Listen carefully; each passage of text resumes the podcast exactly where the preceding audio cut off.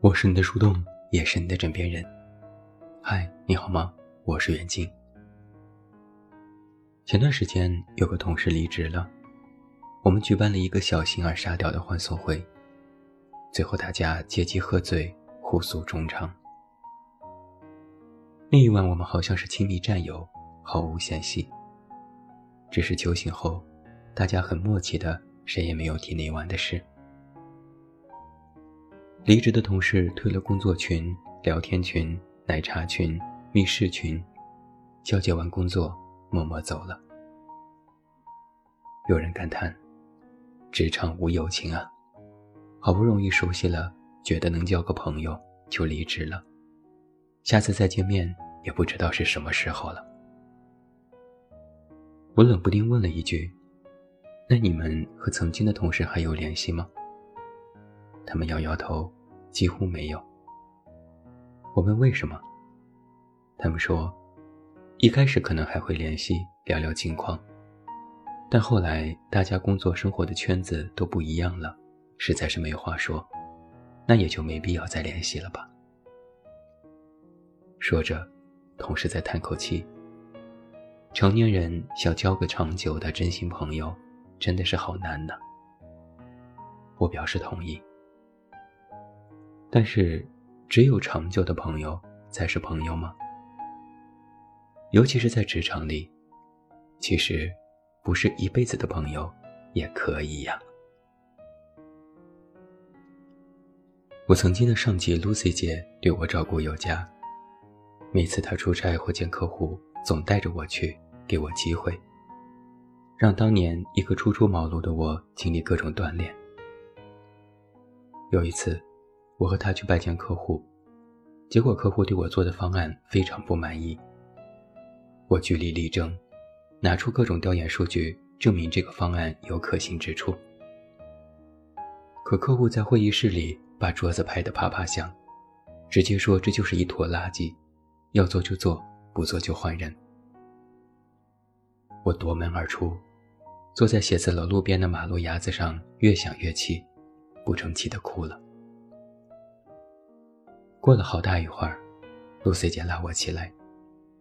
我生气地说：“明明是他们不讲理，干嘛还要让？我们已经做得很好了。”她说：“但这是工作，你是乙方，你必须跟着甲方的意见走。合作就是要双方满意才行。”我说：“可我刚才态度也很不好，怕是没机会了。”他笑了笑。不是还有我吗？我和客户说了，我们半个月后重新提案。我不好意思地说：“谢谢你。”他说：“在职场上，有时就是要受些委屈，但结果远远大于这些。”是 Lucy 姐教会我职场不相信眼泪，只要争取，总是还会有一线希望。什么时候都不要选择放弃。我的前同事小陆，我们只共事了不到半年。他特别逗，有点儿像辣目洋子，是全组的开心果，又号称自己是个文艺废人，最大的愿望就是开家小店，然后坐等着赚钱。他最猛的不是他幽默有趣，而是他那股傻劲儿。每天的工作已经焦头烂额。可他总有办法抽出时间去做想做的事情。他买了许多毛线做手工，做了许多造型怪异的娃娃和小动物。走进他的工位，总是能够看到许多的未完成品。有时我们调侃他，说他编织的这些东西很丑，他也不生气，只笑话我们什么都不懂。他略带骄傲地说：“已经有人要买他的娃娃了。”我问多少钱买，他说五十块钱呢。后来他在豆瓣上上传了自己做的娃娃的照片，竟然还火了一把，还接受了媒体的采访。过了一段时间，他选择了离职。他说自己要专心勾娃娃，努力赚钱，然后开家店，专门卖娃娃。一年过去，他的淘宝店开业了。是小鹿告诉我，不是每一个人都能做自己喜欢的事情，如果认定了，就应该去做，撞破头也绝不后悔。百万是一个温柔的广州男生。我们曾经一度怀疑他不值。他养了一只猫，叫百万。他说：“这叫儿随爹命。”百万是个心思细腻的男生，却有着超于常人的抗压能力。有时项目紧张，拍摄连熬几个大夜，所有人都像是打蔫的野鸡，只有他整天看起来神清气爽。有时大家在加班。他会半夜领着一堆奶茶来探班，还会帮所有人解决手头的问题。只要喊一声“百万”，总能够听到他那声“我在啊”。有段时间，我和他总是一起下班，聊得多了，我才知道他的细腻和敏感不是一种天赋，而是一种养成。他总说，大家都很辛苦，自己作为同事。希望能够和大家一起努力，不想自己偷懒。有时团队士气低落，第一个发现的不是我，而是百万。他还有一个技能是，特别会悄无声息的开导人。有一次我心情很差，下班了也不想回家，坐在办公室里生闷气。百万偷偷进来，放下一个袋子，一言不发就出去了。袋子里放了一瓶啤酒、一块蛋糕，还有一张纸条。上面写着：“喝酒可以解忧，吃蛋糕可以开心。先解忧再开心，这是消灭坏心情的两步走战略。”后面还附了一个微笑。是百万教会我，生活哪怕有千愁万愁，都应该让自己笑着面对，学会看淡一些。总好过闷在心里郁郁寡欢。小天是一名化妆师，给许多明星造型。虽然每天接触光鲜亮丽的娱乐圈，可他却格外接地气。有时会给我打电话，让我陪他去撸串。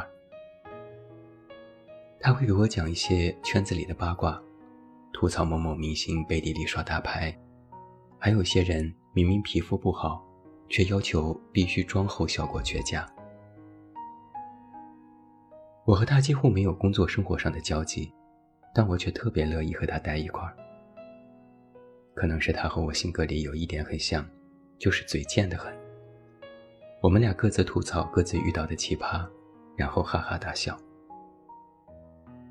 后来他决定做微整形，拉着我练手，给我做了韩式半永久眉毛。像两条蜈蚣趴在眼睛上面，气得我讹了他好几顿大餐。是他看到我眼角下垂，建议我去做双眼皮，说这样可以大幅度的提升颜值。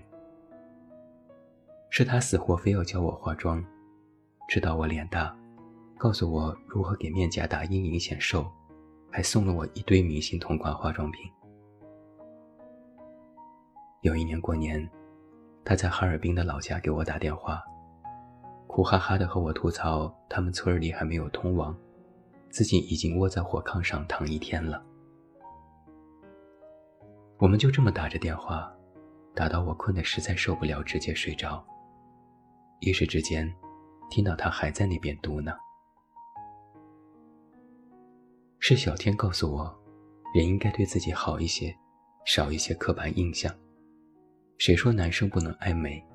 美是人类共同的永恒追求。当一个人进入社会之后，会认识很多人。那些人有的和你产生交集，有的与你擦肩而过。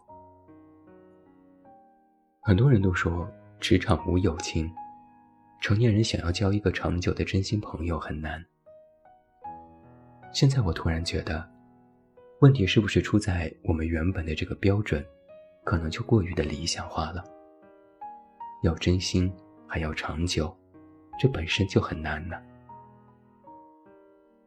很多人，很多很多人都曾经来过我的生命，然而，也有很多人，很多很多人又离开了。